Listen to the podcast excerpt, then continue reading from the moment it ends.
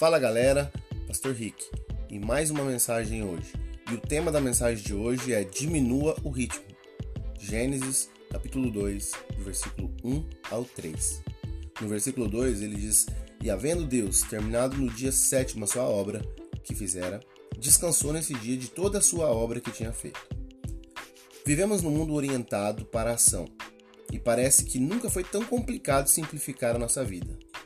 Não parece que sempre há trabalho a ser feito e nenhum tempo para o descanso? Responda as perguntas a seguir da forma mais honesta possível, para ver se você precisa de descanso. Sinto-me estressado em minhas atividades diárias. É difícil encontrar alegria. Consigo descansar tudo o que o meu corpo necessita? Eu já acordo cansado? Na criação, Deus estabeleceu um padrão de trabalho e descanso que serve de modelo para os cristãos.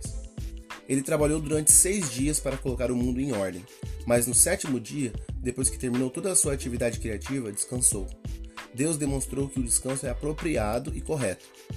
Jesus demonstrou a importância do descanso quando, cansado, sentou-se à beira de um poço. Após uma longa jornada, João 4:6, e quando dormiu na popa de um barco, com a cabeça sobre um travesseiro. Marcos 4:38. Jesus também descansou quando afastou-se da multidão com seus discípulos. Marcos 6, 31 a 32. Se o Senhor descansou da obra da criação e de seu ministério nessa terra, nós também precisamos descansar do nosso trabalho. Nossas horas de descanso nos renovam para as horas de serviço. Coloque em sua agenda um tempo para diminuir o ritmo essa semana. Você utiliza o seu tempo sabiamente? O trabalho sem qualquer prazer tira-nos a alegria de viver. Que essa mensagem fique em seu coração e que você descanse no Senhor.